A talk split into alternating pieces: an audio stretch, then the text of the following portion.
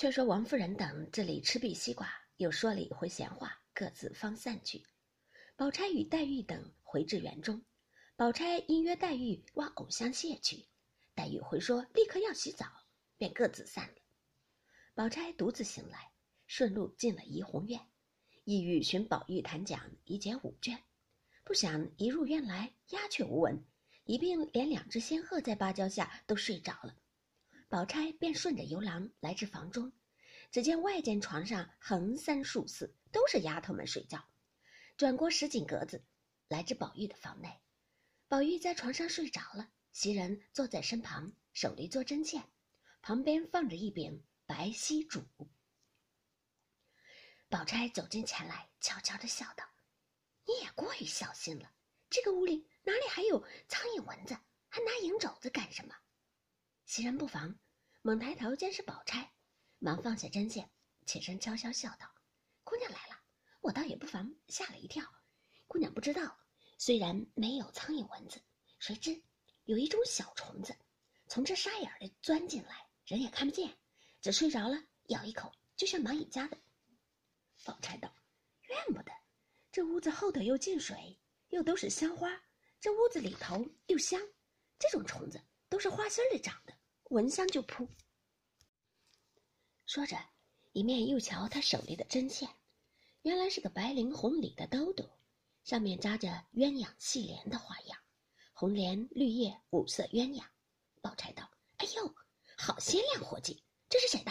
也值得费这么大功夫。”袭人向床上努嘴儿，宝钗笑道：“这么大了，还戴这个？”袭人笑道：“他原是不戴。”所以特特的做得好了，叫他看见由不得不戴。如今天气热，睡觉都不留神儿，哄他戴上了，便是夜里纵盖不严些，也就不怕了。你说这个就用了功夫，还没看见他身上现戴的那个呢？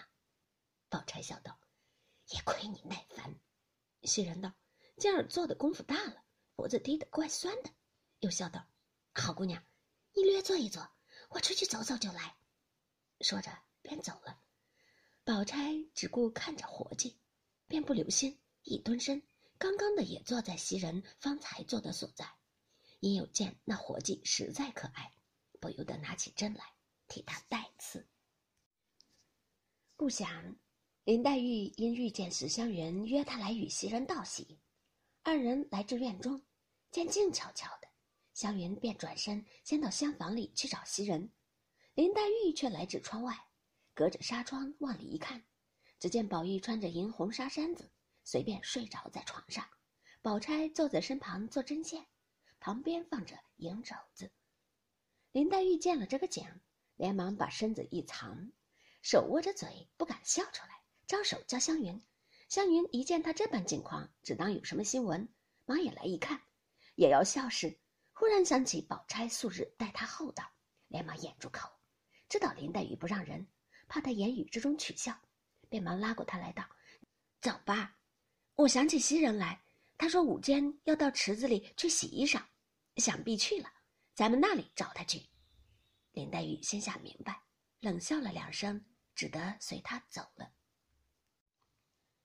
这里宝钗只刚做了两三个花瓣儿，忽见宝玉在梦中喊骂说：“和尚道士的话如何信的？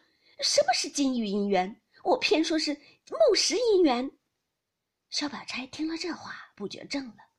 忽见袭人走过来，笑道：“还没有醒呢。”宝钗摇头。袭人又笑道：“我才碰见林姑娘、史大姑娘，他们可曾进来？”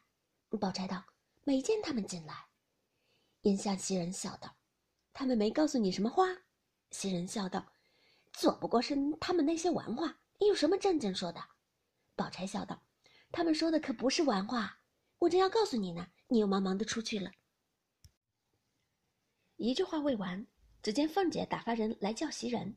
宝钗笑道：“就是为那话了。”袭人只得唤起两个丫鬟来，一同宝钗出怡红院，自往凤姐这里来。果然是告诉她这话，叫她与王夫人叩头，且不必去见贾母，倒把袭人不好意思的。见过王夫人，急忙回来。宝玉已醒了。问起缘故，袭人且含糊答应。至夜间人静，袭人方告诉。